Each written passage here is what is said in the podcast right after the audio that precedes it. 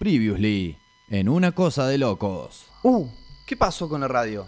¿Qué es esa niebla verde que está...?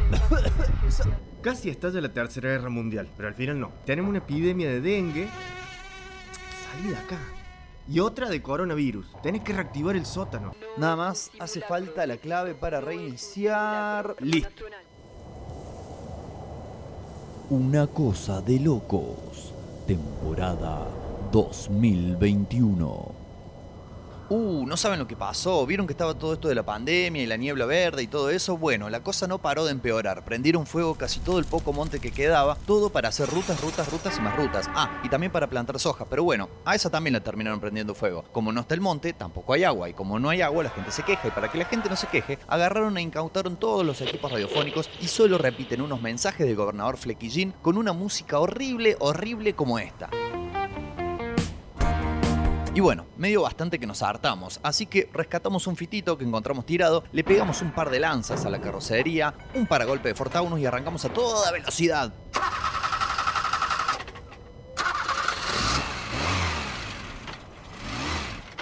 Bueno, arrancamos nomás, con destino al domo, al superdomo, para... em, ¿Para qué era? Para, para que me fijo. Sí, ah sí, para recuperar nuestros equipos. En eso que vamos andando nos alcanza una moto con un pelado que venía a las chapas. Pensamos que nos iba a atacar, pero solo atinó a gritar. ¡Pero qué día! ¡Qué hermoso día! ¡Qué día! Yo no entiendo ni medio, entonces ahí Matt Fair me dice, Uh, ese pelado seguro recién sale del after. Está re manija el chabón. no alcanzo a gritarle al pelado que pasara a la dirección del after que siento otro vehículo que nos persigue, entonces digo cariñosamente. Che, boludo, fíjate el espejo. Me parece que nos persiguen. No, tírale con algo, loquito, que nos quiere chorear la chatarra. A ver, ¿qué encuentro por acá? Clavos Miguelitos, no. Una ballesta, no.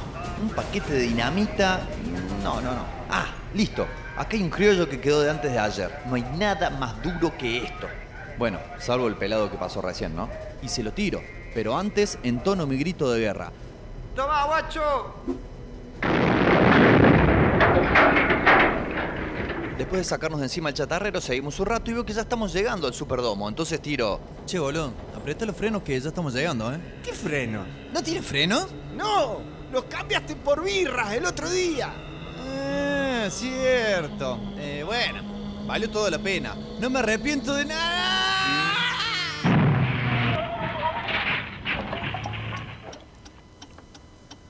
Bueno, obviamente chocamos, nos hicimos torta contra el portón. Pensé que nos habíamos muerto, pero nos despertamos encerrados los dos en el domo, que estaba hasta la manija de gente afuera, todos cantando. Entonces pregunto, ¿Qué pasó? ¿Dónde estamos? y en eso se siente una voz que viene de arriba. ¡Cállense!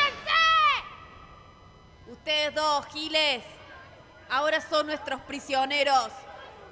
No, la tira Turner. Sí, y ahora tienen que pelear a muerte. ¿Dijo pelear o perrear? Porque lo segundo a mí no me sale, ¿eh? Va, el otro menos. Mirá, loquito, no hay armas, no hay lanza, no hay cuchillo, no hay nada. Hay micrófonos, auriculares. ¿Estás pensando lo mismo que yo? Eh, ¿Que nos caemos a microfonazo? No, salame. Que hagamos radio desde acá. Si no quieren que salgamos, no salimos y listo. Y tenía razón, pero necesitaba algo contundente, una declaración de mis intenciones, un grito de guerra. Así que me paré, junté todo el aire que pude y grité. ¡Esto es una cosa de loco!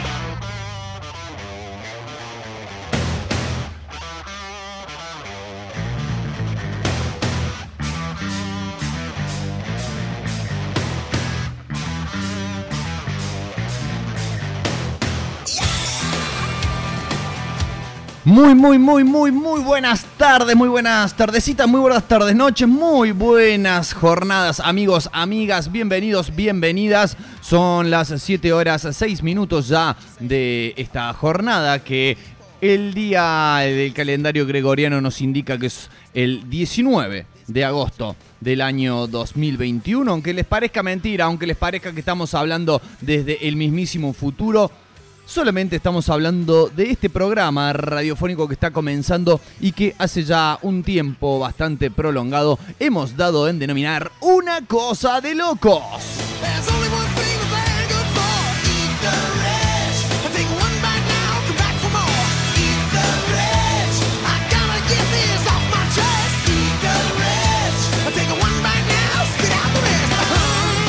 Seguramente ustedes eh, ya sepan y ya se estén dando cuenta, estamos saliendo en vivo, au vivo, a través de la transmisión digital, radiofónica, estereofónica de elsotanorock.com. Pueden escucharnos allí en nuestro sitio web, en nuestra página web. Eh, recuerden, marcarla como favorita en todo caso, así no tienen que escribir el sotanorock.com eh, con un solo dedo de cada mano en el teclado cada vez que quieren o en el más esquivo aún teclado del teléfono celular táctil.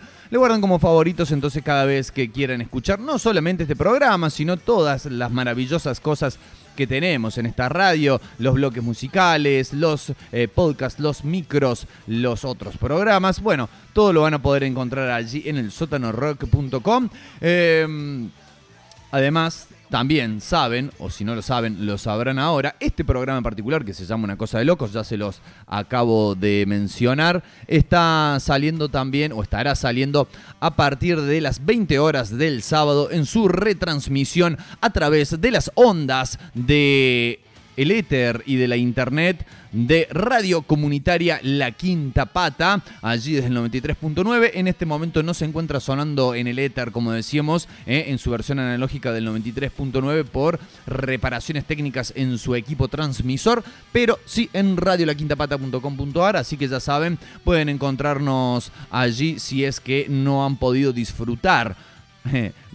Puede ser que no la pudieron disfrutar porque no pudieron escuchar o sencillamente porque no les gustó, en cuyo caso dudo mucho que concurran nuevamente a escuchar, pero pueden encontrarnos entonces ahí también. Recuerden amigos y amigas que eh, estamos también en formato podcast. ¿eh? Pueden encontrarnos eh, todos los episodios de lo que ha sido la temporada 2020, la temporada 2021 hasta este momento, claro está, no tenemos los programas futuros ya subidos porque todavía no han sido realizados, porque este es un programa que se construye en vivo, pero sí tenemos allí todos los episodios enteros y además para que quienes están acuciados por la urgencia y la brevedad y la efemeridad de esta vida moderna, pueden escuchar solamente los bloques especiales que preparamos para cada episodio.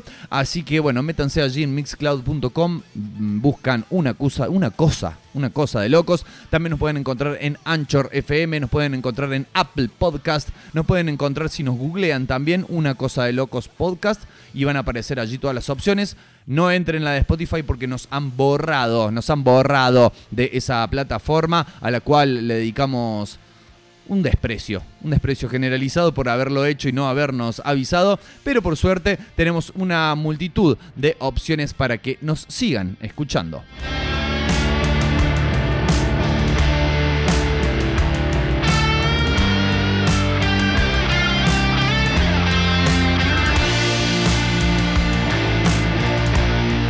Programazo, programazo el que tenemos para la jornada de hoy. Vamos a tener el bloque, nuestro bloque central de hoy. Ustedes saben, si no se dieron cuenta aún, que vamos rotando, ¿no? Vamos haciendo circular un bloque central, un bloque especial distinto por cada emisión del programa. A veces toca eh, conocer bandas nuevas o poco difundidas, por lo menos en estos sectores del planeta Tierra, en nuestro bloque Conociéndote. A veces nos toca revisar un poco la historia de la cultura de masas y su proyección hacia el presente y quizás el futuro, en lo que es nuestro bloque El día que la Tierra se detuvo. A veces nos sumergimos en ese cuasi olvidado arte de los discos conceptuales con el bloque Concepto Mata Playlist, pero hoy pero hoy le toca el turno a otra de las ramificaciones de la cultura de masas, como siempre solemos decir, de la cultura pop. Estamos hablando de cómic, estamos hablando de la historieta. Hoy toca el turno de Más allá del spandex, el bloque en el cual reseñamos, recomendamos, analizamos eh, historietas, cómics, que por eh, lo general y en la medida de lo posible escapen de lo que es el género más difundido y más en boga, que es el de los superhéroes, sino que traten otras temáticas, otros géneros. En la jornada de hoy tenemos algo muy especial. Vamos a estar reseñando, vamos a estar hablando del cómic llamado The Tessellation, eh, un cómic editado por la eh, editorial estadounidense Martian Lit, una editorial independiente, claro, que cuenta con guiones de Mike Phillips y con dibujos de el querido Hernán González, dibujante eh, no cordobés, pero radicado sí ya hace mucho tiempo en Córdoba, así que ya lo hemos declarado cordobés por adopción. Eh, han editado su primer número, muy interesante, vamos a estar analizándolo en bloque correspondiente. Y además vamos a contar con la palabra del mismísimo dibujante que nos va a contar acerca de cómo ha sido el proceso creativo, cuáles, cuáles han sido los desafíos para él como dibujante a partir de esta forma de trabajo virtual remota, cuáles también son los planes a futuro para no solamente este cómic, sino en cuanto a su relación con esta editorial. Así que eh, vamos a tener un bloque por demás, por demás interesante. Además, obviamente, les vamos a estar contando desde nuestro humilde parecer eh, la, lo que nos, digamos, provoca ¿eh? la lectura de este primer número de The Tessellation. Entonces, un cómic de carácter independiente, cosa que nos alegra mucho tener, ¿eh? nos alegra mucho poder agitar, difundir y mover estas cuestiones. Así que bienvenido sea.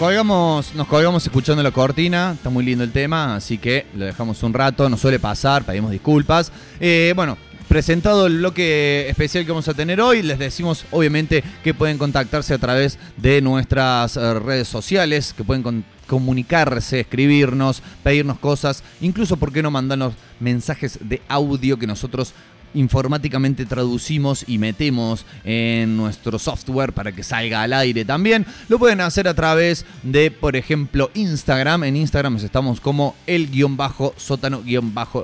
O buscan directamente el sótano rock, ¿no? Para no andar con tantos guiones que hay que cambiar, el teclado y todo eso que es tan molesto. Pueden encontrarnos en Facebook como el sótano rock, como radio y como una cosa de locos en la página específica de este programa en particular. Pueden encontrarnos también en Twitter como arroba el sótano rock. Desde allí podemos entonces establecer una comunicación, mensajes y todo lo que quieran, dedicatorias, etcétera, etcétera. Felices cumpleaños y todo eso.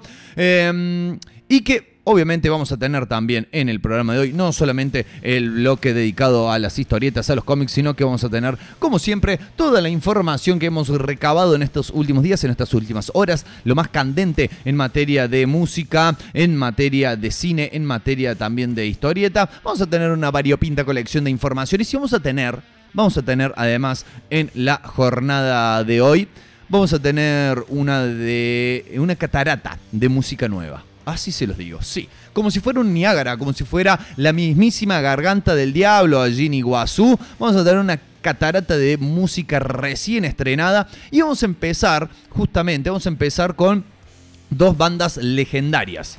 Dos bandas legendarias mal que eh, han eh, difundido, han dado a conocer, han entregado al público dos canciones nuevas. Eh, en un caso pertenece a lo que será su próximo trabajo discográfico muy, muy inminente. Y en el otro caso corresponde a una canción inédita que va a aparecer en la reedición de uno de sus discos clásicos. Así que eh, ya se van quizás dando cuenta de quién estamos hablando, quizás no. Bueno, entonces le decimos que en primera instancia tenemos a Iron Maiden. ¿eh? Vamos a estrenar otro de los temas de Iron Maiden, ya lo hicimos con Writing on the Wall, el primer adelanto de Senjutsu, el nuevo disco, el no sé cuánto, creo que es el decimoséptimo disco de estudio de La Doncella de Hierro. Va a salir dentro de muy poquito nada más, el 3 de septiembre ya estará disponible para su eh, compra, escucha completa, lo que quieran hacer. Eh, mientras tanto tenemos, como les decíamos entonces, el segundo de los adelantos, esta canción, una cabalgata ¿eh? una cabalgata de metal clásico como nos tiene acostumbrado, claro, esta banda, Iron Maiden, pero a su vez sonando, creo yo, mejor que nunca. La canción se llama Stratego, ¿eh? o Estratego, como le quieran ustedes llamar o decir. Y después decimos otra banda legendaria. Estamos hablando nada más y nada menos que de los cantos rodados. Estamos hablando, sí, de los Rolling Stones, que van a estar reeditando en los próximos días eh, su disco, uno de sus discos clásicos, Tattoo You, eh, Tatuate, eh, disco que está cumpliendo 40 años, eh, disco claro, del año 71. Eh, bueno, este disco está siendo reeditado en estos formatos, ¿no? Que se acostumbran ahora a estas eh, reediciones que se hacen cuando se cumple un aniversario en números redondos de la edición de un disco. Bien, va a venir con varias cuestiones, entre los cuales algunos temas inéditos que fueron grabados en las sesiones de ese disco, pero que no entraron en el corte final. Uno de ellos es esto que vamos a escuchar en instantes nada más y que se llama Living in the Heart of Love, ¿eh? viviendo en el corazón del amor. Un tema que este, bueno, como les decíamos, no fue lanzado con anterioridad, es la primera vez que va a aparecer en una discografía, por lo menos oficial, de los eh, Rolling Stones. Y quizás uno intuye eh, que haya sido dejado de lado porque tiene entre sus eh, riffs, entre sus licks de guitarra, de sus arreglos, una partecita que recuerda mucho a otro tema de los Stones. Y entonces capaz que dijeron, che, pero mira, es muy parecido a este otro tema. No, no da para que nos van a, nos van a matar. La mu- crítica musical nos va a matar. eh, este, crítica musical que obvio ha perdido relevancia, creo, a este, a este paso. Así que la vamos a escuchar y nos dirán ustedes o comprenderán ustedes cuál es ¿no? esta otra canción a la que estamos haciendo referencia. Así que, sin más prolegómenos, vamos a entregarnos entonces a la escucha de la música. Vamos a escuchar en primera instancia lo nuevo de Iron Maiden, Stratego. Después vamos a escuchar lo cuasi nuevo de los Rolling Stones, Living in the Heart of Love. Amigos, amigas, tenemos un gran programa por delante. Estamos hasta las 21 horas aquí en el sótanorock.com y esto es una cosa de locos.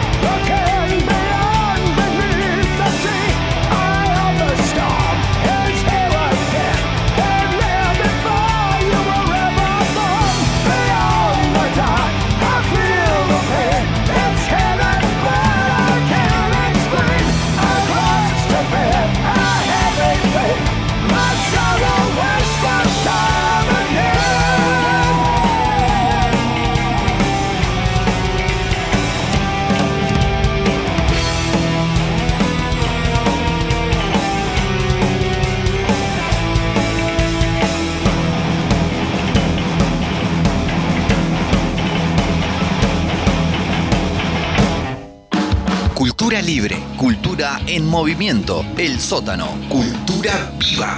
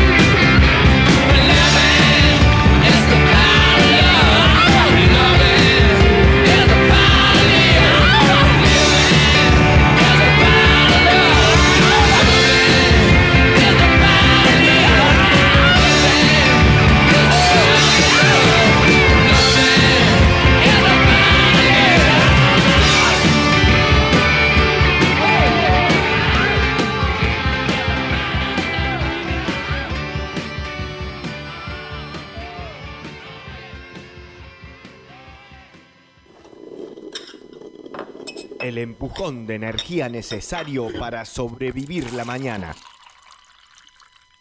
Cafeína. Martes, jueves, 9 a.m. Una dosis de cafeína en el sótano rock. El último café.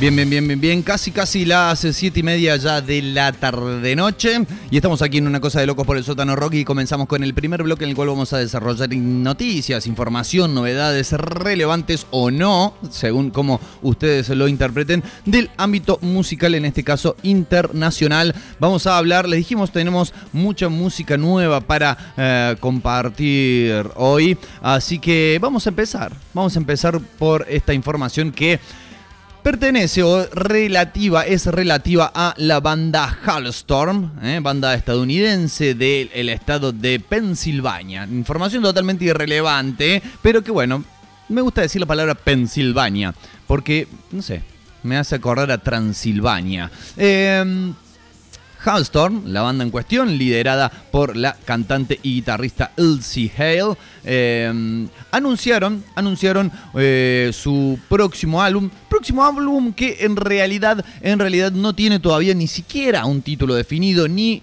siquiera tampoco una fecha de lanzamiento estimada, pero que ya tiene un eh, primer corte. Esto no difiere mucho de entre una banda y otra, recordemos, ¿no? También tener esto en cuestión a través de lo que ha sido la modificación en la forma de consumo de la música por parte de las personas, esta migración, si se quiere, de lo que ha sido de los discos, pasando por las descargas de la música a los servicios de streaming, ha hecho que también se modifique la forma en la cual los artistas no solamente cómo producen la música, sino yo creo que va un poco más allá, no sé si es una consecuencia directa de eso, pero sí se nota una tendencia eh, a que cada vez haya, por lo menos en la- lo que es la relevancia mundial, los rankings, lo que se con más que se consume a nivel mundial, como que cada vez, no sé si lo observaron a esto, pero cada vez hay menos bandas y cada vez más solistas. Que claro, tocan, ¿no? Acompañados, acompañadas, acompañades de una banda, pero no se presentan como los tal cosa, las no sé cuántos, sino que es el nombre de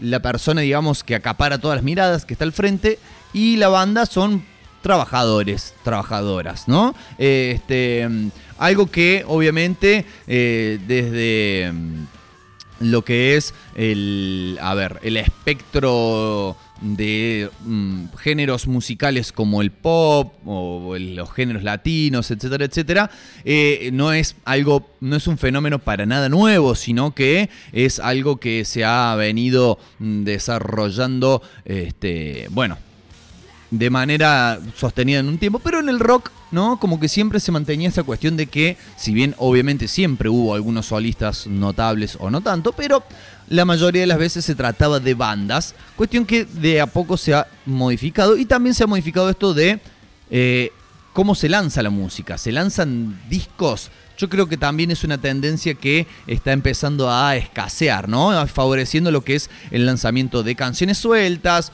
o de singles o a lo sumo EPs, pero como eh, hoy por hoy la mayoría del consumo de la música se hace a través de canciones puntuales o bien eh, que van a buscar esa canción en particular o dentro de listas de reproducción, es como que hacer toda una obra, ¿no? Con tanta cantidad de temas, por ahí podríamos decir, da un poco de paja, ¿no? Como puedes decirlo mal y pronto.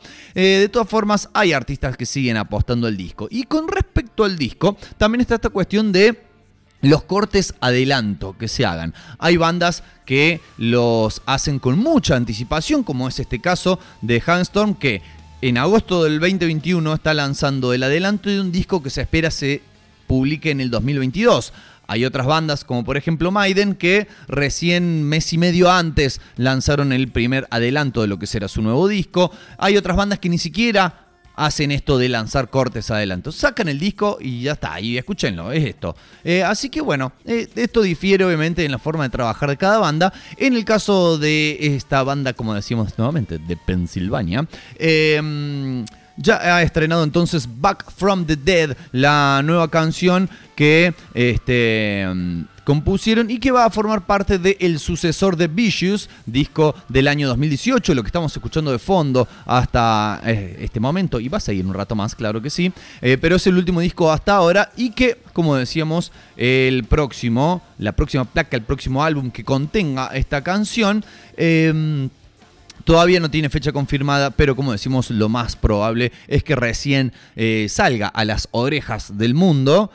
Recomendamos también escuchar Orejas al Universo, programa que emitimos aquí en el Sótano Rock todos los miércoles a partir de las 18 horas. Programa temático, eh, con muy buena edición, con muy buena conducción, así que miércoles 18 horas, eh, ponen, prenden ahí el sótanorock.com y escuchan Orejas al Universo, pero decíamos, va a estar llegando a las orejas del mundo el próximo año. Pero no solamente han... eh, realizó el lanzamiento del tema en cuestión, sino que tiene un video que lo acompaña, un video medio macabro, donde intervienen morgues, cadáveres, bolsas negras, no de consorcio precisamente, y también resurrecciones, porque claro, de eso se trata más o menos la letra, ¿eh? Back, Back from the Dead, volviendo desde la muerte de los muertos, pero nos aclara acá la cantante y guitarrista que Back from the Dead es acerca de eh, sobrevivir, ¿no? Pero dice, no en un sentido físico, incluso cuando eh, todos hemos sido tocados por la muerte,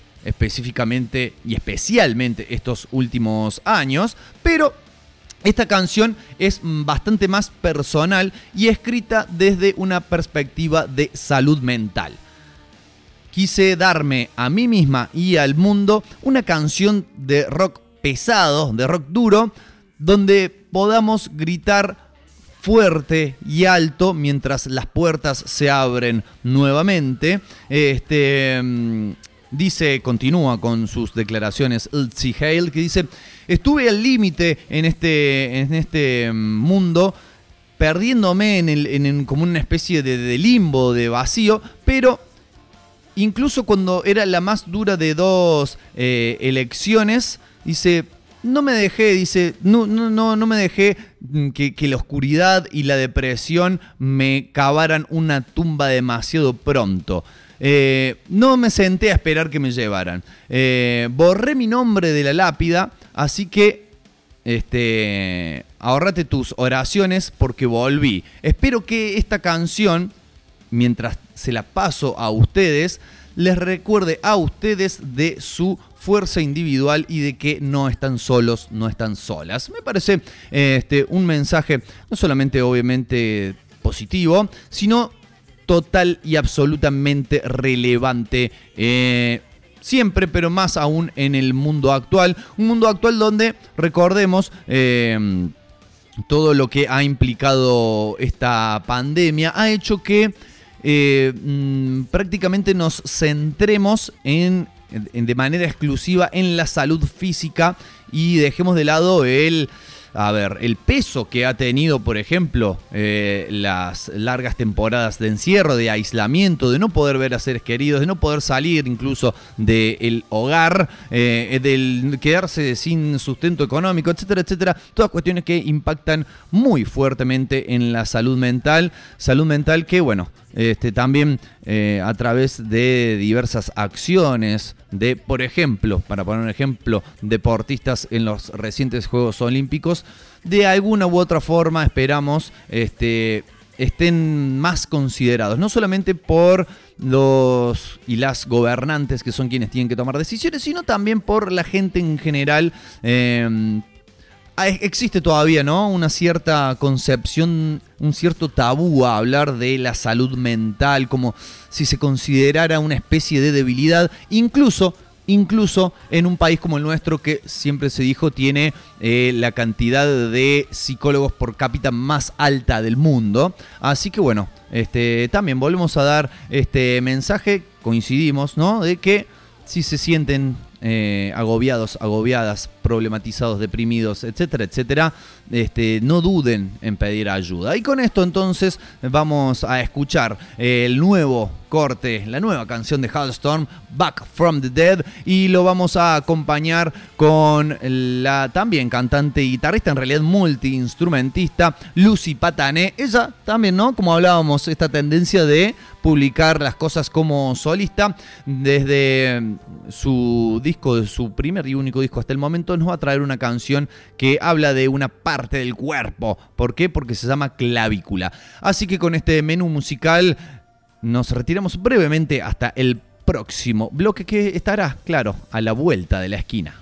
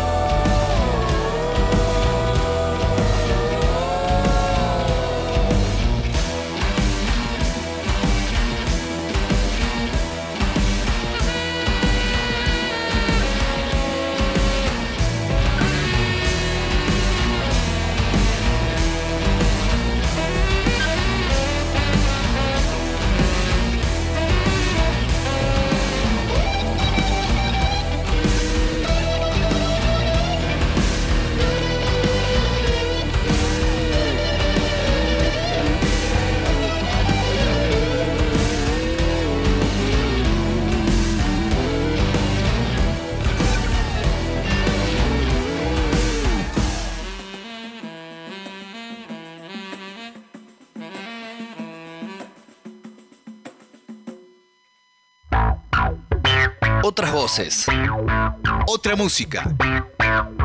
El sótano. Otra cosa.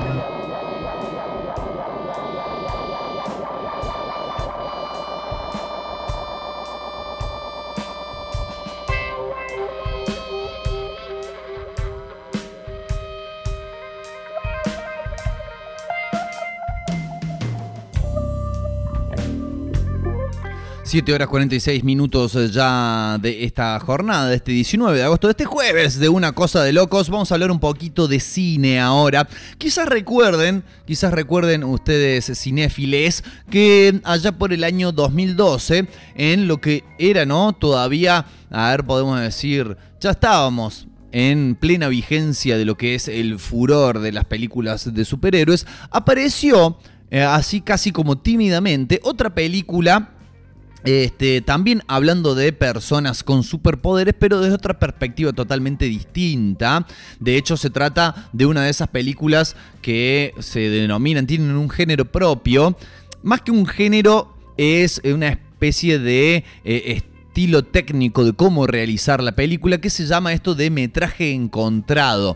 ¿Qué significa esto? El ejemplo más sencillo, más inmediato nuevamente, es el de eh, Blair Witch, ¿no? Eh, con toda incluso esa muy buena estrategia de marketing que se hizo en su momento para hacernos creer que de verdad, de verdad verdadera, de veritas, se trataban de grabaciones que se habían encontrado en el bosque en una mochila eh, colgado de no sé dónde y que este, cuando se pusieron a reproducir esas grabaciones era lo que finalmente después se comercializó como la película, ¿no? De la bruja de Blair Witch. Que decir la bruja de Blair Witch es como decir martillo Hammer, estamos siendo totalmente redundantes. Pero bueno, estamos, ¿no? Comprenden esto de que se trata de estas películas filmadas como desde, como de- desde un celular o desde una cámara en mano por los mismos protagonistas y después editada como si fuese una sucesión de estas grabaciones. Bien, eh, esta película que decimos se llamó Chronicle en su versión original, Poder sin Límites en su versión este, latina, digamos, en su traducción a estas zonas. Este, y bueno, trata de eh, las aventuras y desventuras de tres muchachos, podríamos decir entre adolescentes y jóvenes, que de repente este, por una, mm, una cuestión puntual, un suceso puntual, este, mm, adquieren unos poderes, poderes mm, superhumanos, bastante grosos, ¿no? Que van desarrollando y descubriendo con el transcurrir de la película, desde el poder volar y la superfuerza hasta la eh, telequinesis, ¿no? El poder mover y afectar objetos simplemente con el poder de nuestra mente eh, y que claro como no puede ser de otra manera uno de ellos se le chifla el moño se vuelve malo y a partir de ahí empieza el conflicto de la película.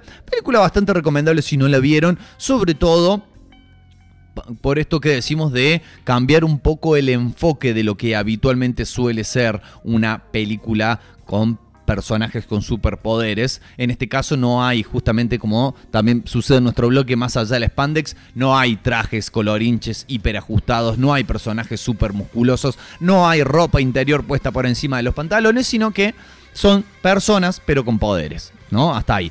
Bien, nueve años después, nueve años después del, estreno en cines de, esta, de este thriller de ciencia ficción, eh, el productor de la misma, John Davis, ha confirmado que actualmente están trabajando en elaborar una película similar, una especie de secuela, pero en este caso protagonizada por mujeres. Este, obviamente también esto nos trae al recuerdo inmediato de lo que fue la última película de Ghostbusters, Las Cazafantasmas en este caso, porque se trató de una especie de eh, de la historia tradicional de los cazafantasmas, ¿no? Una de las películas más insignes de la década del 80, pero en este caso protagonizada por eh, mujeres. Lo cual, digamos, a ver, ¿cuál es mi opinión al respecto? Si es que importa.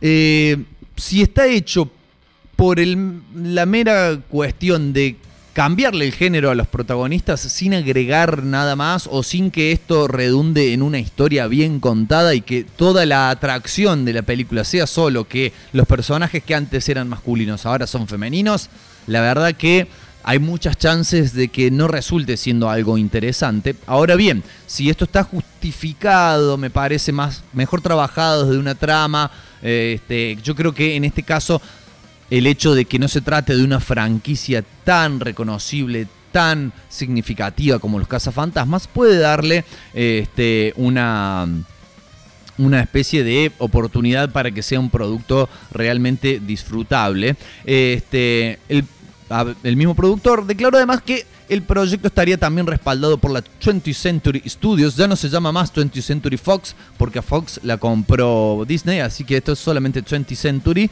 Este estudio que, claro, también se encargó de la producción y la distribución de la película original. Dice el muchacho este, eh, John Davis, eh, estamos trabajando en Chronicle 2 en este momento y creo que va a ser genial. Estamos trabajando con 20th Century Studios. Nos darán la oportunidad de contar la historia de una manera diferente. La vamos a contar desde el punto de vista femenino. Han pasado 10 años desde que ocurrió el evento en Seattle y muchos de ellos van a lidiar con noticias falsas, noticias reales y encubrimientos, con lo que vemos, ¿no? Con lo que se desprende de estas declaraciones, lo que podemos ya ir intuyendo, lo que podemos ir imaginando es que sí se va a tratar en este caso de una secuela directa, ¿no? Ambientada en el mismo lugar de los hechos y además con la resonancia de lo que fueron los eventos de la película anterior. Y además también es interesante esto, que han pasado nueve años, ponele que cuando se haga la película y se filme, hayan pasado 10, 11 en la realidad y que también pase la misma cantidad de tiempo en la ficción, a mí siempre me resulta muy interesante porque es una manera inmediata de poder situar a quienes vieron la primera película en una especie de secuela convincente, ¿no? Y además, también reconozcámoslo, es mucho más fácil desde el punto de vista de la producción, desde el diseño de arte y demás, porque no tienen que a ver, retrotraerse a cómo eran las cosas hace 10 años, sino que simplemente filman ahora, como está todo ahora, y listo. Porque se justifica desde la misma trama, incluso si quieren, que también es muy posible, incluir a alguno de los personajes protagonistas de la película anterior, también lo pueden hacer sin ningún tipo de mm, proceso de rejuvenecimiento o de envejecimiento artificial o maquillaje o lo que sea, porque para ellos también va a haber pasado 10 años, claro está. Continúa hablando este muchacho Davis y nos dice, más interesante aún, más interesante aún es la próxima generación que obtiene estos poderes que son corruptores, ¿no? Como esa máxima, creo que Séneca, ¿no? Fue el, el que dijo, el poder corrompe y el poder absoluto corrompe absolutamente. Cuestión con la que estoy bastante de acuerdo en realidad. Estas son mujeres jóvenes que acaban de terminar la universidad. Están empoderadas, ¿eh? empoderadas, palabrita muy de moda, y este es su viaje. Lo que quiero decir es que hay una nueva e interesante historia que contar.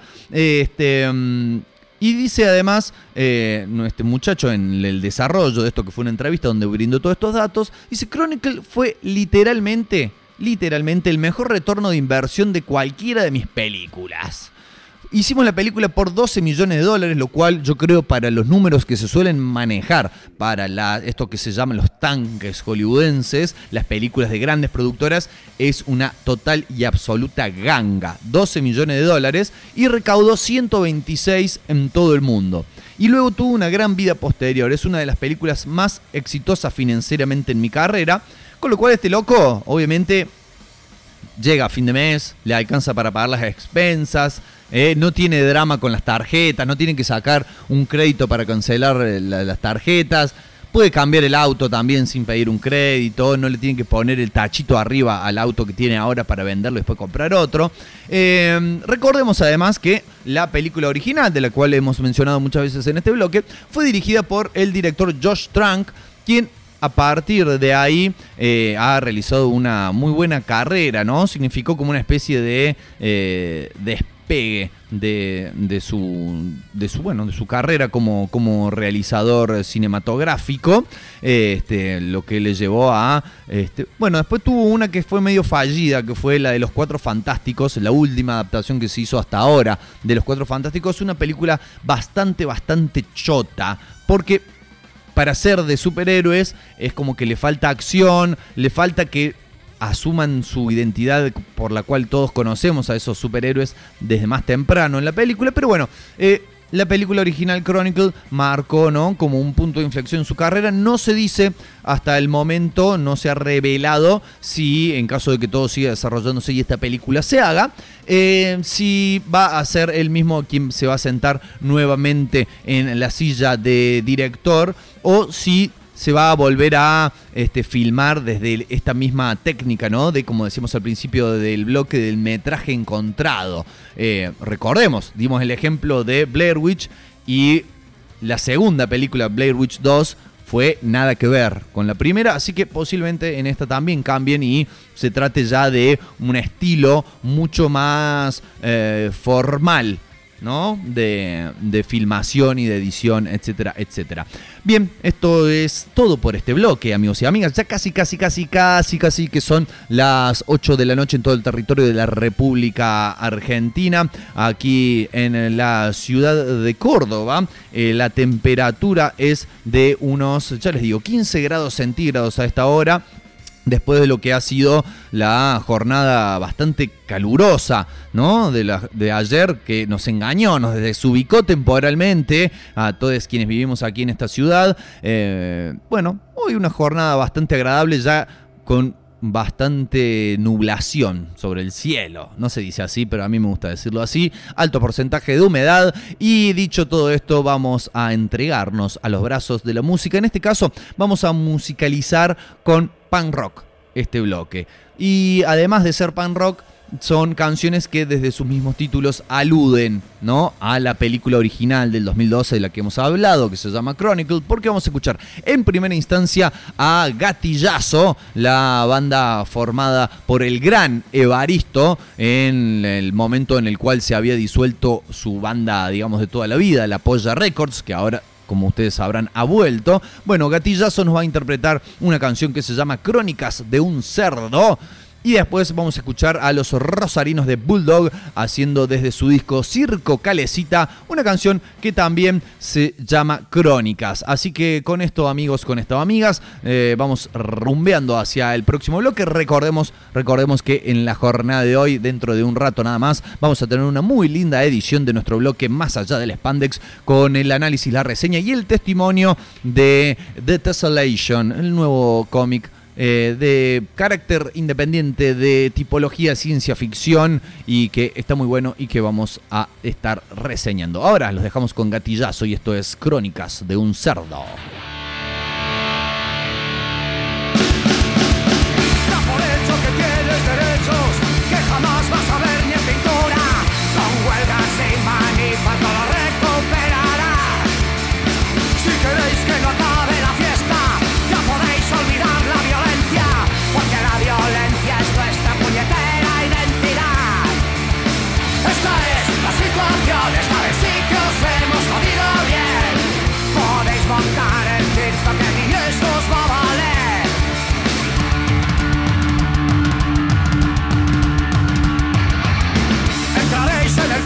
Muerto sin tocar la botella de ron.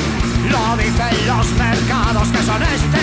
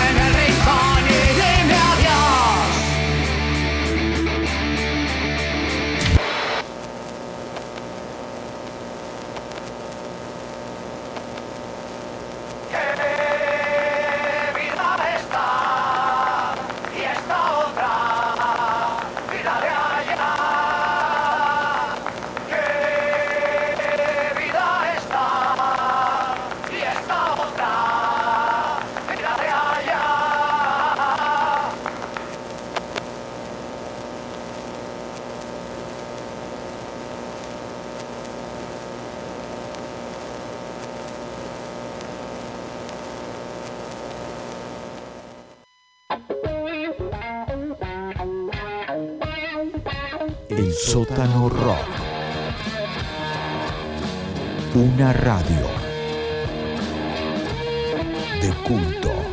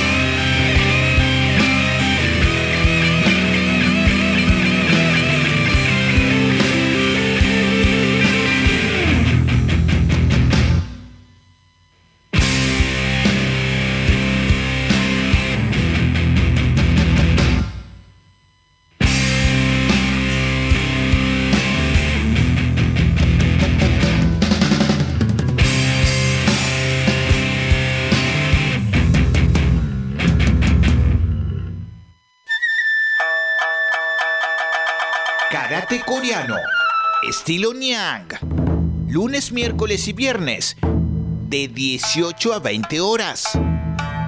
Instructor Ángel Palacios, 3512-681213. Bajo protocolos COVID-19, en la Kame House. Pedro Sani 355.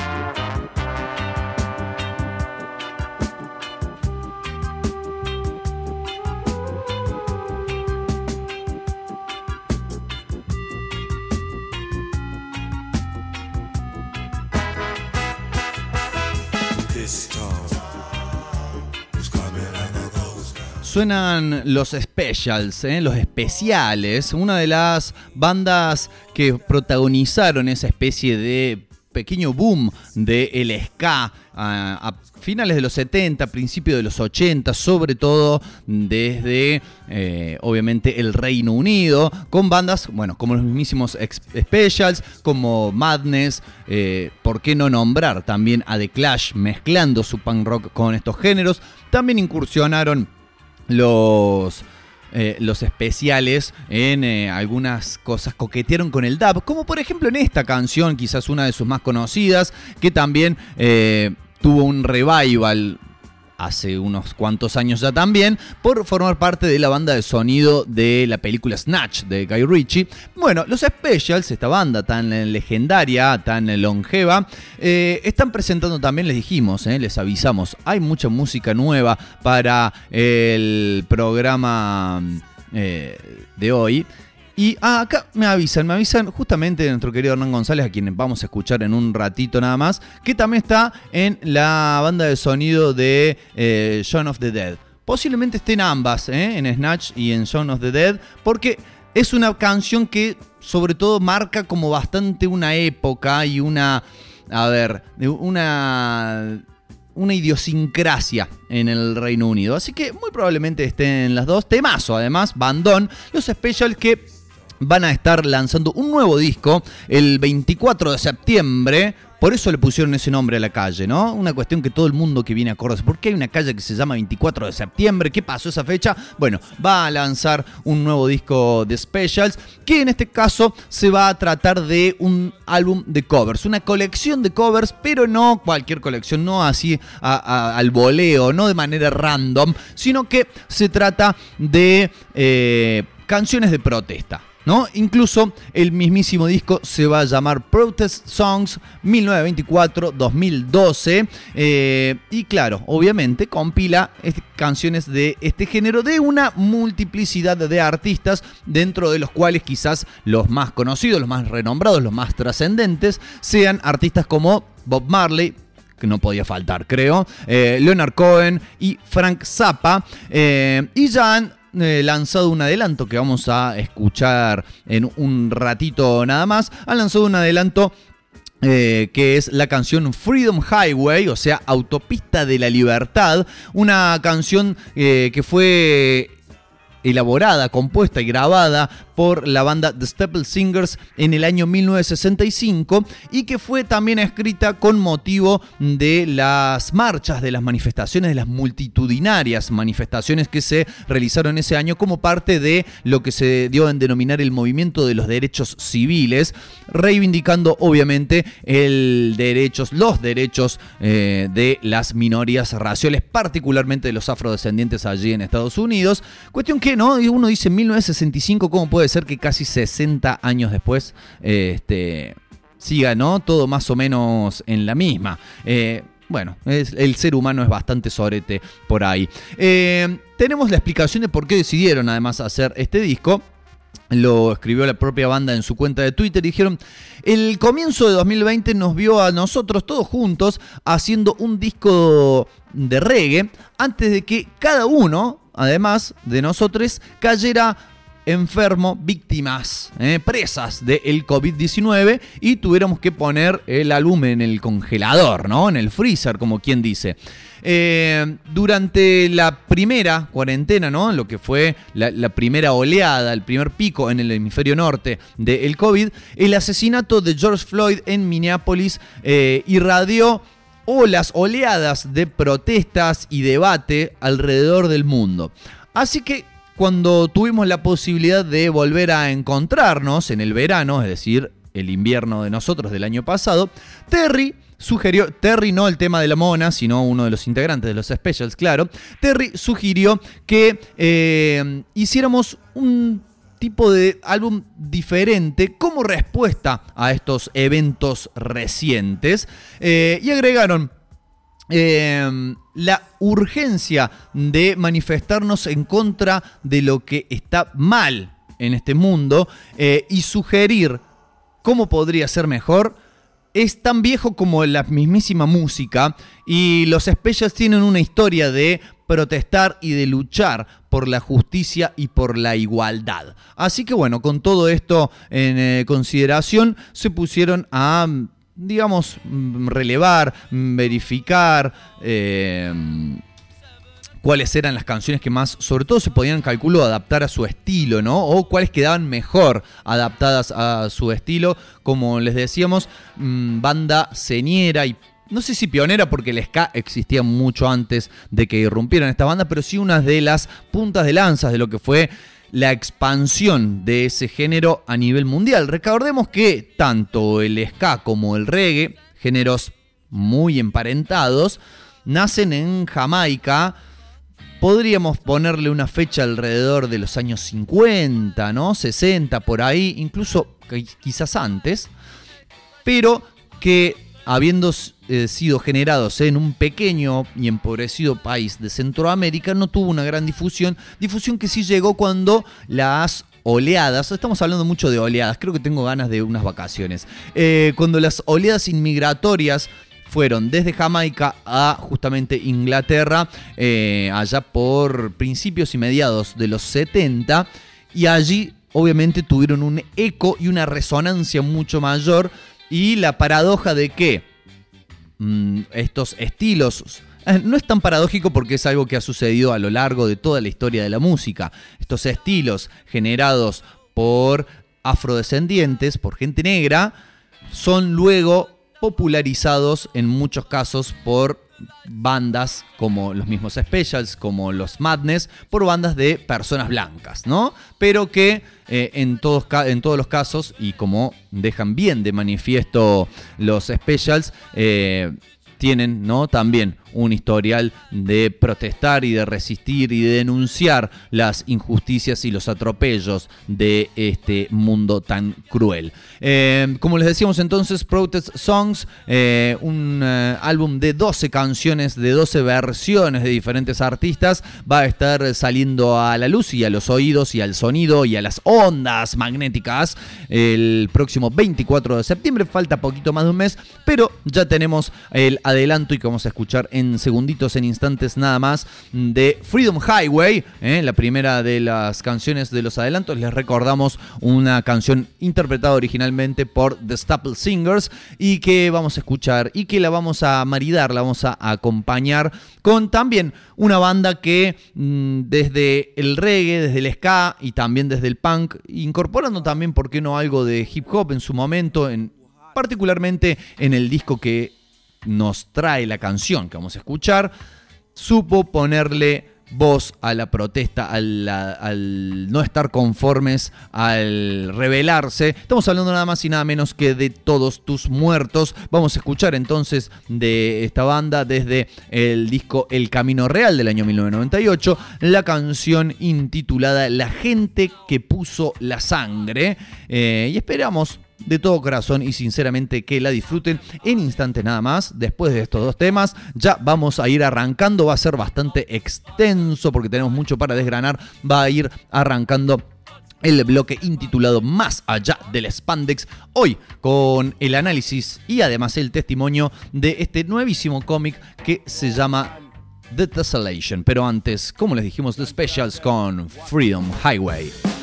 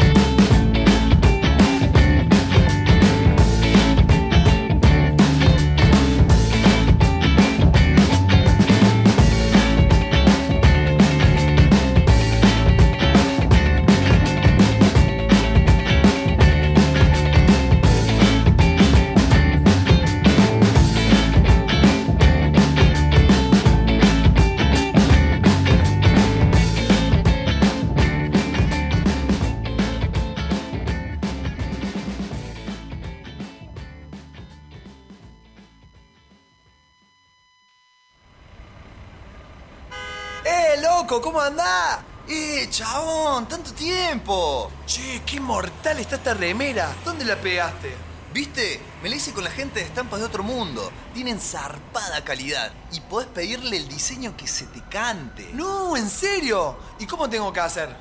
Escucha. Todos. Escribinos por Instagram o Facebook a Estampas de Otro Mundo o por WhatsApp al 351 800 1006. Trabajos por mayor y menor. Estampas de Otro Mundo. Mandanos tu idea y la hacemos realidad.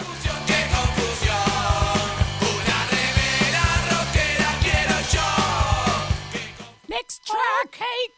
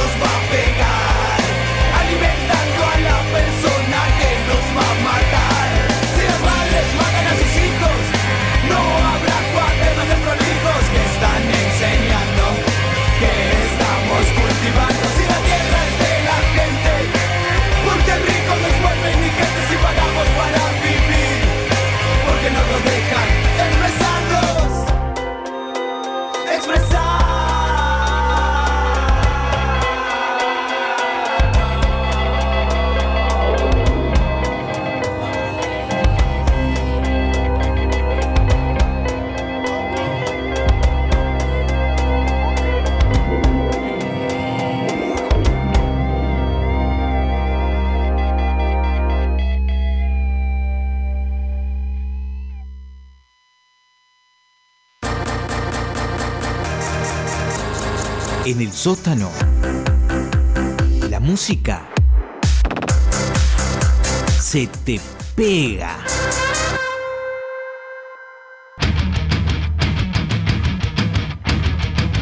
Más allá del spandex. El rinconcito desde el cual gritamos, una vez más, que no todo en el universo de la historieta son rayos, golpes, músculos y gente que usa la ropa interior de manera inadecuada. Más allá del spandex. Hay un universo por descubrir y el viaje empieza ahora.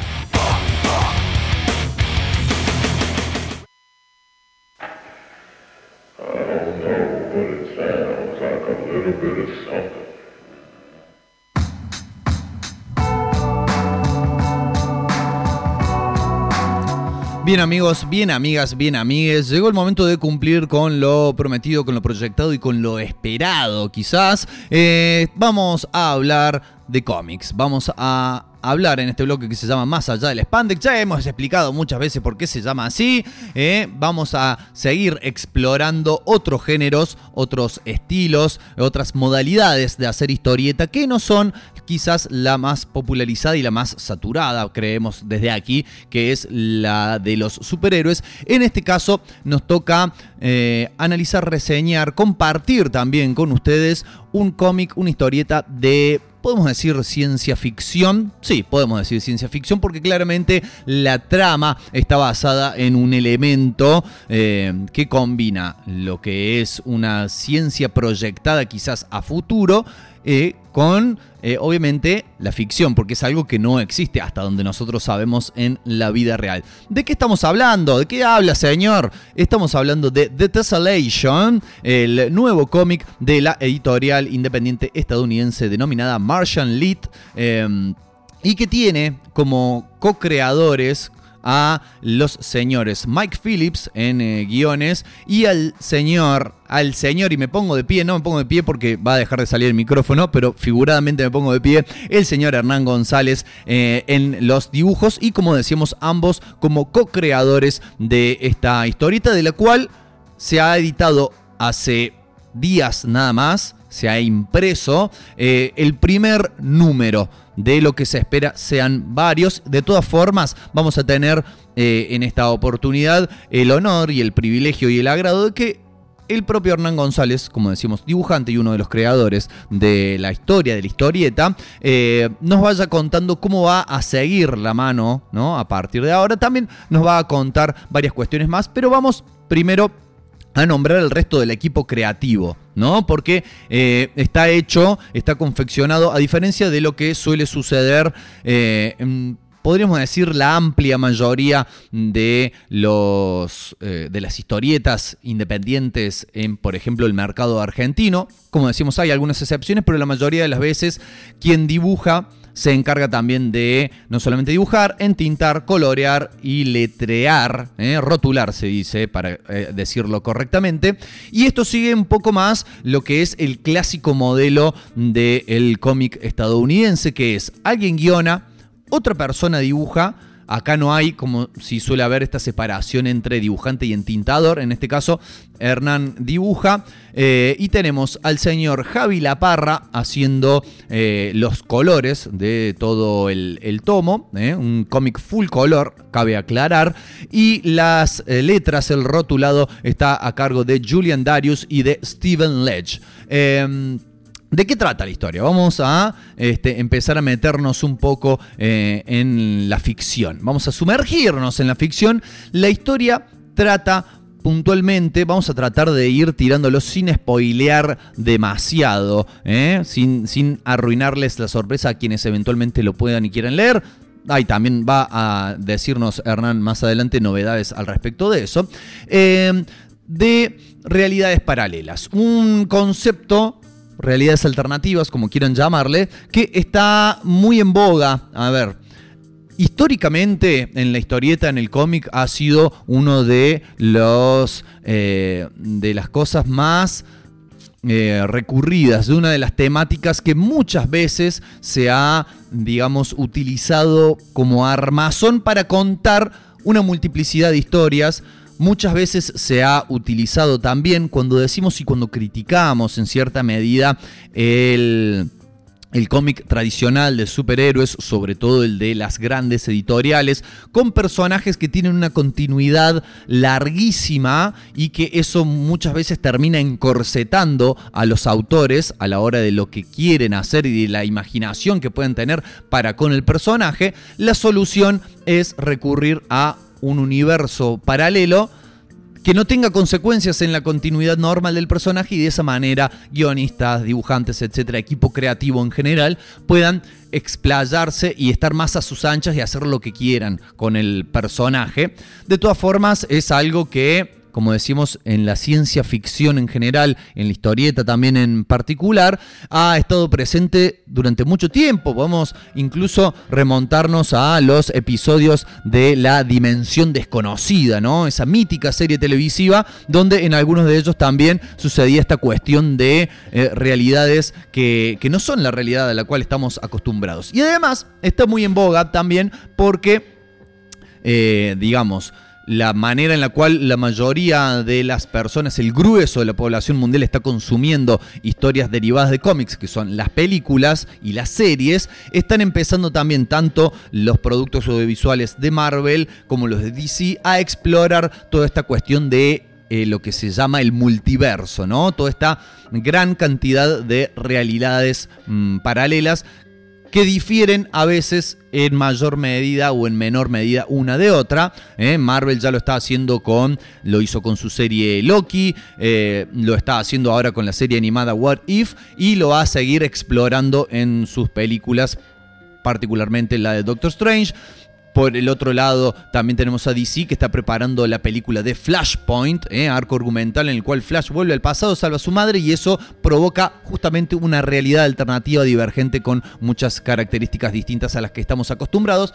En esta ocasión se trata de una empresa, una corporación que ofrece a sus clientes la posibilidad de desplazarse a una realidad alternativa para allí hacer distintas cuestiones, la mayoría de ellas bastante turbias, ¿no? Desde simplemente espiar cómo le va a tu otro yo de otra eh, realidad, hasta eh, asesinar a alguien o robar un banco y volverte a tu realidad y hacerlo sin ningún tipo de consecuencias. Y la historia puntualmente de este número gira alrededor de James Beach, un eh, abogado, clase podríamos decir bastante acomodada, bastante soretón como persona, tenemos que decir, y cómo a partir de minúsculas mm, decisiones va eh, abriendo diferentes ramas y que se nos van mostrando diferentes ramas de,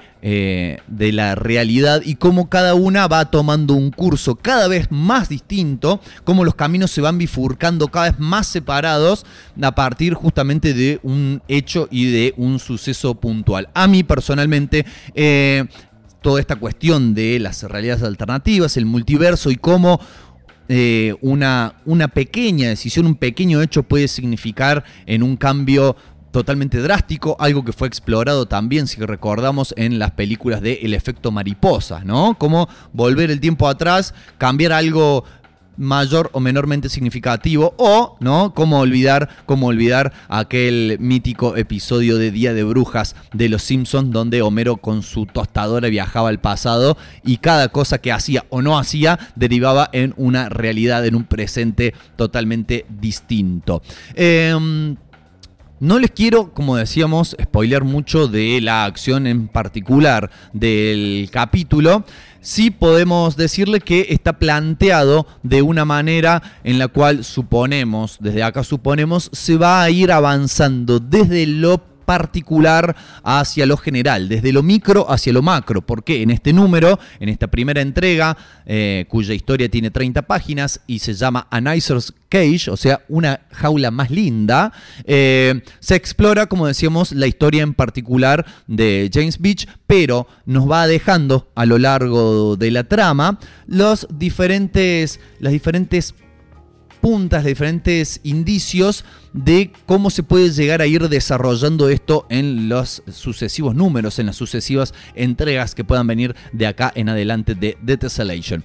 Pero Vamos a empezar a compartir lo que pudimos eh, obtener como testimonio del señor Hernán González, como les eh, estábamos diciendo, coautor y dibujante de este cómic. En primera instancia, nos resultaba bastante curioso, teníamos muchas ganas de saber cómo había sido el proceso creativo eh, a través del cual se gestó esta, esta historieta, esta historia. eh, sobre todo teniendo en cuenta ¿no? que todo esto ha sido hecho de manera remota, ¿no? Algo que en la industria del cómic se está haciendo ya desde hace algún tiempo, incluso se estaba haciendo antes del email, se mandaban por correo los guiones y los dibujos, ahora obviamente la tecnología permite no solamente el inmediato envío de estas cuestiones, sino también una comunicación mucho más fluida entre eh, los diferentes integrantes del equipo creativo, así que bueno,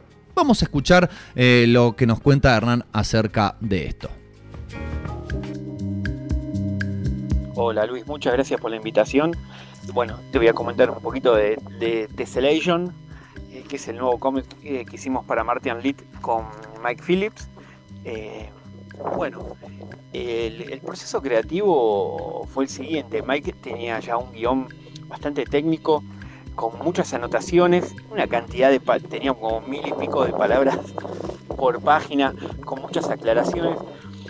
Eh, y eso es lo que a mí me llamó la atención del guion, eh, que era muy morrisoniano, tenía, si bien era muy técnico y había muchas cosas que tenían que estar de determinada manera, porque bueno, The Tessellation es un cómic que trata sobre las múltiples realidades y cómo puede afectar una decisión o no la vida de una persona. El guion era bastante técnico, dividido por teselizaciones, que son esos hexágonos que es una especie de cambio o viaje a otra realidad. Eh, y me encantó. Cuando yo lo vi el guion me encantó porque si bien era muy técnico me dejaba a mí mucha libertad para ciertas cuestiones eh, que tenían que hacer los personajes y con respecto al fondo también, ¿no? De, cosas que pasaban o que podían pasar. Si bien eh, las ubicaciones tenían que ser en ciertos lugares específicos de Estados Unidos, eh, se, podía jugar bastante. Yo igual trabajo muy bien, a mí me gusta mucho trabajar ya con un guion puesto así en donde hay cosas eh, que se supone que son básicas que a veces en los guiones no está cubierta, entonces uno lo tiene que resolver, entonces volver a repensar algo o, o ajustar algunas cosas, me es más sencillo de esta manera cuando te empezás a meter ya en la historia y podés aportar desde algo ya muy definido. Em, y trabajar eh, en una serie, bueno, primero que eh, The Tessellation es la primera serie en la que yo dibujo para Estados Unidos. Em, ya estamos con el número 2, haciendo el número 2. y a mí me encanta. Primero porque, bueno, lo que tuve que hacer es adecuar un poco el dibujo, porque las primeras muestras de color, lo que tratábamos de hacer era eh, como el cómic se basa en cuatro franjas, que serían cuatro realidades, queríamos poner como una especie de tinter de, color en cada realidad. Pero luego, hablándolo con Mike y con, con Javi La Parra, que es el colorista, nos pareció que era un poco innecesario porque ya se daba a entender, o sea, no, había, no hacía falta remarcar en las cuestiones de las realidades por cómo iba evolucionando o involucionando el personaje. Em, pero la verdad que a mí me, me encantó trabajar así. No, ya venía trabajando yo en otras, en otras editoriales, pero haciendo historias cortas. Eh, bueno, había hecho una novela gráfica también, em, que va a salir dentro de poquito eh, por Pánico Express, que es otra, editorial eh, norteamericana. Em, pero bueno, al ser la primera serie donde había que tener fechas de entrega y demás, este, no, a mí la verdad que mucho no me modificó porque yo como que estoy acostumbrado a... Yo mismo me pongo como horarios eh, y rutinas de trabajo, eh, pero sí tuve que pensar un poco el, tema de que mi dibujo iba a ser a color eh, para dosificar bastante las masas de negro o, o cuestiones que se resuelven con los, con digamos, ese contrapunto entre el blanco y el negro, tenían que ser resueltas con el color. Eh, pero la verdad que, mm, bueno, también hacer viñetas mucho más chicas, eh, calculen que la mayoría de páginas tiene 8 viñetas, eh, y estar cargadas de detalle, tampoco me hizo falta sobrecargar, bueno, mucho transcurre de día, no, no, y empecé a jugar un poco más con los tonos de grises, y no me hizo falta también utilizar negro para resolver tantas cosas.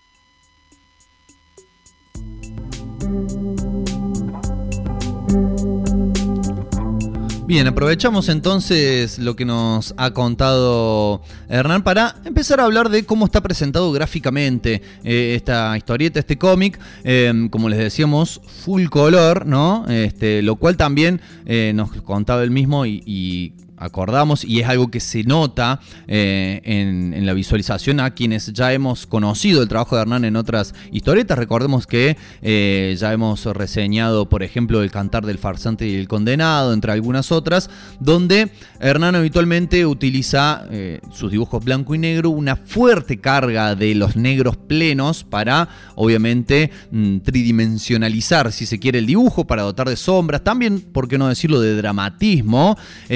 En todo caso, en muchas también de sus historietas aparece el rojo como recurso para dotar de expresión o para ciertos detalles como la sangre, como el movimiento, como el impacto y demás. Y en este caso tuvo que, digamos, como retraerse un poco de esa utilización y trabajar más en lo que son las líneas para dejarle espacio a, como él decía, Javi Laparra, el colorista, a que pueda justamente a través de la utilización de los colores, parece estar coloreado de manera digital íntegramente, eh, otorgarle con los colores ese sombreado, esa tridimensionalidad, esas texturas a las diferentes, no solamente los personajes, sino también a los fondos, a las construcciones, a los automóviles, que aparecen varios en este, en este número. Este, lo cual está. Se nota que hay un trabajo de, ¿no? de, de afinar y de sintonía fina para lograr el resultado. Eh, la historieta está realizada en lo que habitualmente se conoce como una grilla, ¿no? El dividir la página vertical en eh, una cantidad de paneles. eh, todos del mismo tamaño y cuadrados. Una grilla entonces de 8 paneles dispuestos de digamos, en sentido horizontal 2 y en sentido vertical 4, ¿no? Filas, columnas, etcétera, etcétera, con obviamente la posibilidad de tomarse el recurso de unificar dos paneles para formar uno grande horizontal o incluso también en alguna que otra ocasión eh, un plano detalle con un círculo dentro de uno de los paneles o dividir uno de los paneles mm, de forma diagonal para este, poder insertar una acción extra, extra, así se dice con X, extra, en esa página. Este, y lo que también notamos es eh, cómo está mm, indicado este cambio entre las diferentes realidades con una tira de hexágonos. Aprovechamos para decir que Tessellation, que dicho así en inglés suena como una palabra recontra sofisticada, pero que en realidad lo que significa es un mosaico, ¿no? Es eh, algo que podemos ver desde los dibujos de eh, Escher, ¿no? Este célebre ilustrador, pintor que realizaba estas imágenes donde los diferentes elementos se iban concatenando entre sí hasta algo, un ejemplo bastante más terrenal, eh, los pisos de mosaico de casas relativamente antiguas, donde con los mismos elementos se va formando como un patrón, un dibujo, bueno. Eso significa tessellation y mm, unas tiras de hexágonos nos van marcando las diferentes realidades. Aprovecho entonces también para algo que este, contaba Hernán en este audio y que me parece que está muy bien logrado. Hay una de las máximas de la historieta y de la narración visual en general, también afecta al cine, por ejemplo, que se llama Show Don't Tell, o sea, mostra, no cuentes, y que lo que significa es que siempre suele tener más valor y mejor resultado el no explicar explícitamente con palabras lo que está sucediendo, sino que mostrarlo a través de las acciones y que sea el lector, la lectora en este caso, o el televidente o el cinevidente, podríamos decir, quien vaya este, tomando noción del mundo que se nos está planteando directamente a través de las acciones, sin, por ejemplo, eh, explicaciones en cajas de texto o sin diálogos entre los personajes que sean lo que habitualmente se llama exposición. Exposición es cuando, por ejemplo, entre dos personajes se ponen a explicar a veces de manera que resulta bastante artificial la trama de lo que está sucediendo. En este caso está muy bueno el, laburo porque se desprende de las acciones que nosotros vamos viendo, lo que está sucediendo y vamos construyendo el panorama de este mundo que se nos plantea. Vamos a escuchar, hemos hablado bastante, vamos a escuchar un temita musical para cortar el medio de este bloque. Vamos a escuchar a Muse, ¿eh? que desde su una versión podríamos decir expandida desde su último disco Simulation Theory, la teoría de la simulación, ¿eh? Tiene, está todo bastante concatenado. Nos trae esta versión de una de sus canciones. La canción se llama The Dark Side, el lado oscuro, pero esta es una alternate reality version, o sea, una versión de la realidad alternativa. Estos son entonces los Muse de otra realidad haciéndonos esta misma canción y la escuchamos ahorita mismo.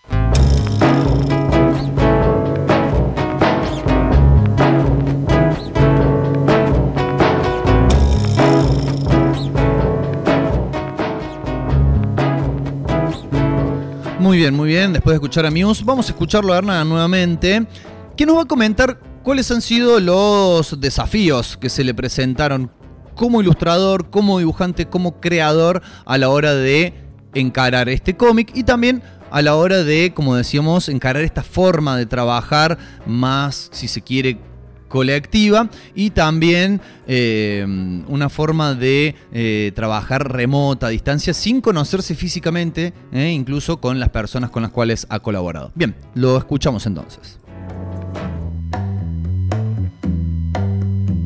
A mí la verdad que lo, que me encantó, porque uno también como dibujante, que a mí me pasa, es que nos buscamos desafíos constantes. Y esta cuestión que vi de tener que dibujar tantas cosas, tantas realidades, una misma persona que sea parecida, que se note que es igual, eh, más chiquita, que vaya cambiando de peso, que le vayan pasando cosas, eh, eh, me generó una motivación extra, sobre todo porque Mike es muy este, detallista con algunas cosas puntuales que tiene que tener el cómic. Este, quizás lo, lo más difícil, que nos íbamos riendo mucho, porque él no habla español y no, es muy bueno, es que había, había cosas en inglés que no se entendían, o yo las entendía de una manera, y entonces era mucho de bocetar, pasarme cosas, detalles, tenía que él tratar de, alguna cosa que yo no entendía, él tenía que tratar de, con, con sus limitaciones con respecto al dibujo, hacer que yo lo entienda, o él me pasaba un boceto con algo que yo pensé que era una cosa y al final era otra, entonces nos reíamos mucho. Eh, pero a mí me encanta porque rea- realmente empezar todo el, tema del, bueno, como te digo, el número uno ya estaba hecho, ¿no? Pero el número dos, todo el brainstorming, ir viendo cómo lo escribe, y yo diciéndole, che, mira esto, el dejarme meter este, en la obra, bueno, eh, es increíble además. em, nos fue muy bien con la, con la venta del número uno. eh, creo que salió antes de ayer eh, de imprenta.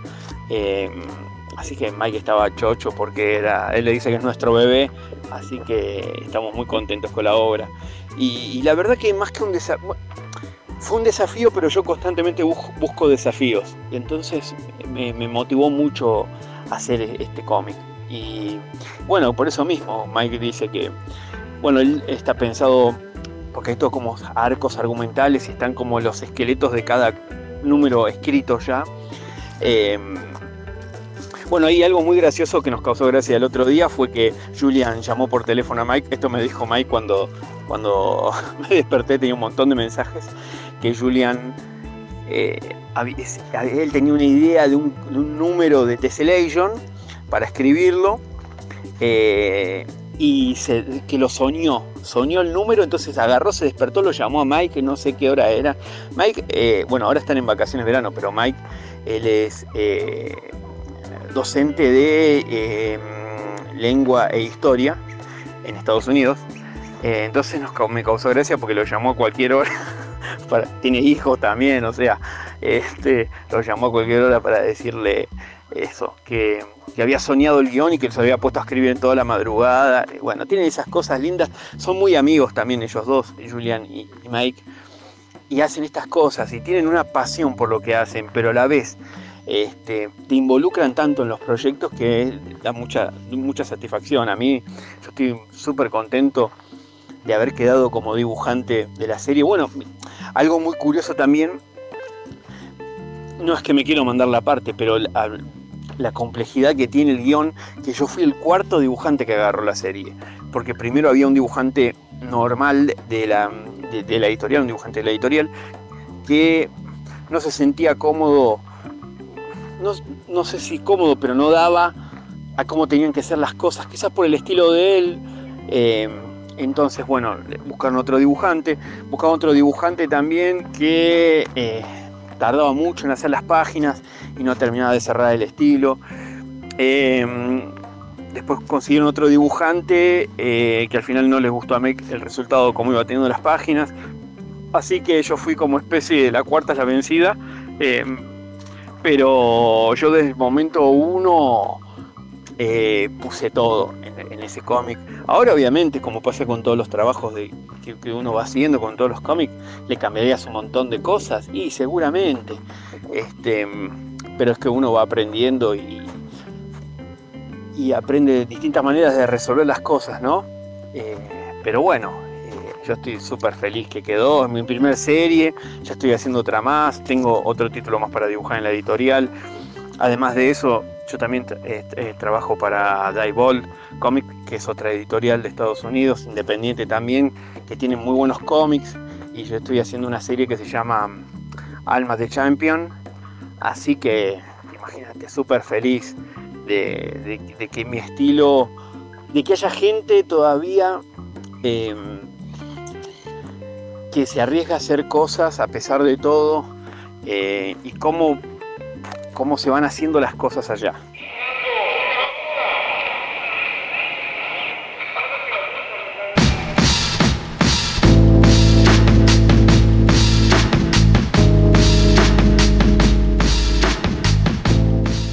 Bien, escuchamos entonces cómo ha sido el, eh, el proceso, no solamente el proceso, sino los desafíos y cómo se han ido, eh, como en- pasa en muchos equipos de laburo, ¿no? Manejando mutuamente con, con los resultados que iban obteniendo hasta lograr a, eh, llegar al resultado final, que no final, porque se espera que haya más números, ya lo vamos a escuchar también en el último de los audios a Hernán explicarlos, explicarnos cuáles son los planes a futuro, pero no como esta, esta realidad, no las alternativas, sino esta realidad que nos toca vivir, nos da las herramientas, pese a todo lo que sucede, nos da las herramientas para que, por ejemplo, un guionista que vive acá en Córdoba pueda, eh, un dibujante, perdón, que vive acá en Córdoba pueda editar eh, cómics o dibujar cómics para editoriales de cualquier parte del mundo, incluso, ¿no? ¿Por qué, por qué no decirlo? Mantener una relación a distancia no sé si romántica, pero una relación con quienes trabaja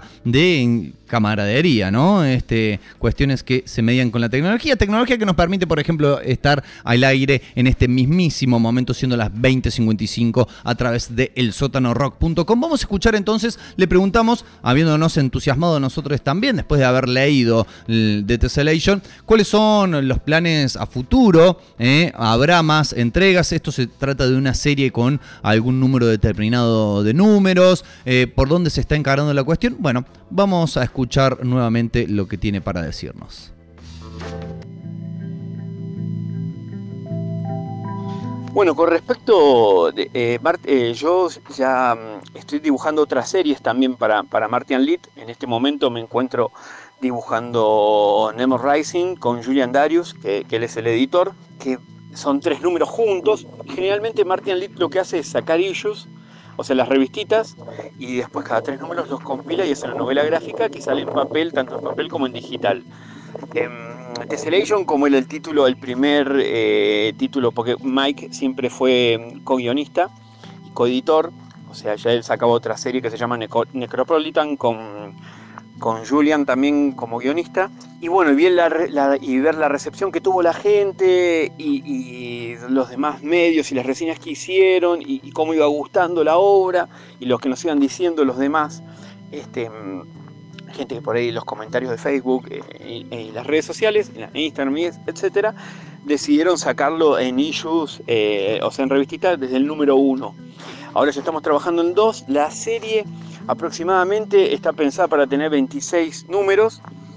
Eh, hay algunos que, estamos viendo con Mike eh, para mm, que yo también soy como, no diría co-guionista porque soy muy malo guionando, pero con algunas ideas que yo le fui dando. Hay otros que va a ser con guion también de Julian. Creo que va a haber este, mm, otro guionista más invitado. Lo que- pasa es que también los chicos, eh, tanto Julian como Mike, ellos son, además de tener Martian Lit, que es la editorial, ellos eh, son los creadores de Sequart, eh, que además de publicar libros de investigación sobre historietas, han hecho este, mm, libros de bueno, la, invas- la invasión de autores ingleses y demás. Eh, ellos hicieron los doc- documentales de mm, Talking We Got, el documental de Morrison, también lo hicieron ellos. Entonces es como que ya tienen este, ciertas nociones del medio y, bueno, y, conocen a muchos autores y demás, entonces también estuvo como, estuvieron como bien asesorados los, los chicos con respecto a los cómics. y además, eh, Martin Lit tiene muchísimos títulos. Eh, si bien los principales se centra todo en las cuestiones de los cómics de marcianos. Tiene muchos este, otros em, títulos como Necropolitan, que trata sobre una serie del purgatorio donde hay este, eh, personajes famosos. Eh, bueno, el, personaje principal es Jack the Ripper, Jack el Destripador, y, y van habiendo otros autores, va a estar Aleister Crowley, eh, otros personajes de la, de la cultura pop under eh, psicodélica.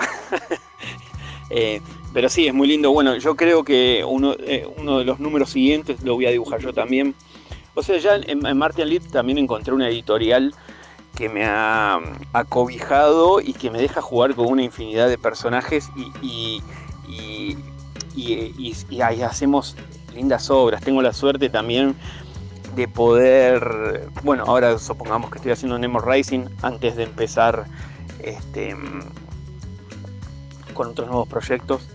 eh, me dan una posibilidad de jugar con una variedad de personajes y de crear muchas cosas también, ¿no? Porque si bien es una editorial que ya tiene cerca, creo que tiene entre 6 y 8 años, no, no me acuerdo si era 2014 o 2016, este, ya tiene casi 6 años o casi 8.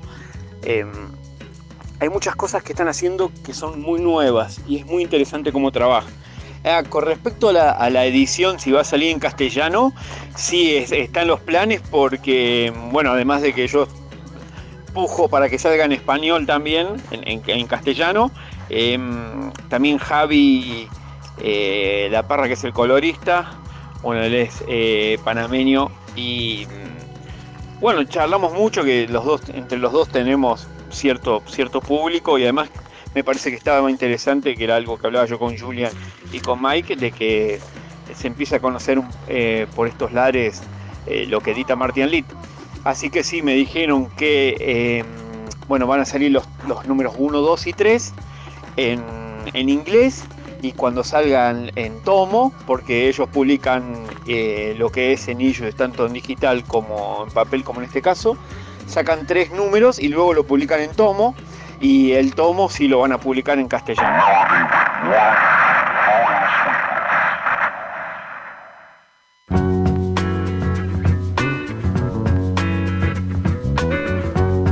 Bien amigos, bien amigas, bien amigues, ¿eh? ahí nos guardamos la, buena noticia para el final que una vez que se recopilen los tres primeros números, de los cuales acaba de salir el primero, recordemos, de The Tessellation va a ser compilado en un tomo que se editaría también este, en castellano para quienes lo quieran eh, leer en el lenguaje de Cervantes. Así que bueno, buenísimas noticias porque como les decíamos, para quienes quieran disfrutar de una historia de ciencia ficción que no también esto es una cuestión, la ciencia ficción parece ser el más frío de los géneros, pero la mayoría de las veces, y cuando está bien empleada, bien utilizada, se utiliza para, a través de esta fascinación que nos produce lo tecnológico, lo irreal, lo futurista, hablarnos mucho de la condición humana. Y eh, en Tessellation es, creo que es bastante el caso. Así que bueno, este, felicitaciones a todo el equipo que intervino. El número uno se completa, además de las 30 páginas de la historia, con lo que se conoce como un pin-up, ¿no? Una ilustración a página completa de lo que sería una reunión de los Beatles en una realidad alternativa en el año 1982, cruzando para el otro lado ahora la mítica senda peatonal allí de la calle Abbey Road. Amigos, amigas, amigues, espero que lo hayan disfrutado, espero que les haya interesado como nos ha interesado a nosotros. Nos hemos excedido de tiempo, pero nos vamos a ir con un tema porque no podemos irnos así en seco, ¿no? Despedirnos así, chau, y que se silencio. Eh, no sin antes decirles que recuerden mañana a partir de las 20, 15 horas aquí en el sotanorock.com. Sintonicen Cine Club Kame House. Eh, recordarles que, bueno, nos sigan escuchando. Recordarles que deseamos que tengan un excelente fin de semana. Vamos a escuchar un clásico de Hermética que me ha venido sonando mucho en la cabeza en este último año. Así que lo vamos a disfrutar acá en el estudio. También que lo disfruten allí en casa donde se encuentren. La canción se llama Ayer Deseo, hoy Realidad. Nos vamos. Que tengan un, como les decíamos, excelente fin de semana, estos días que siguen, la vida les sonría. Chau, chau.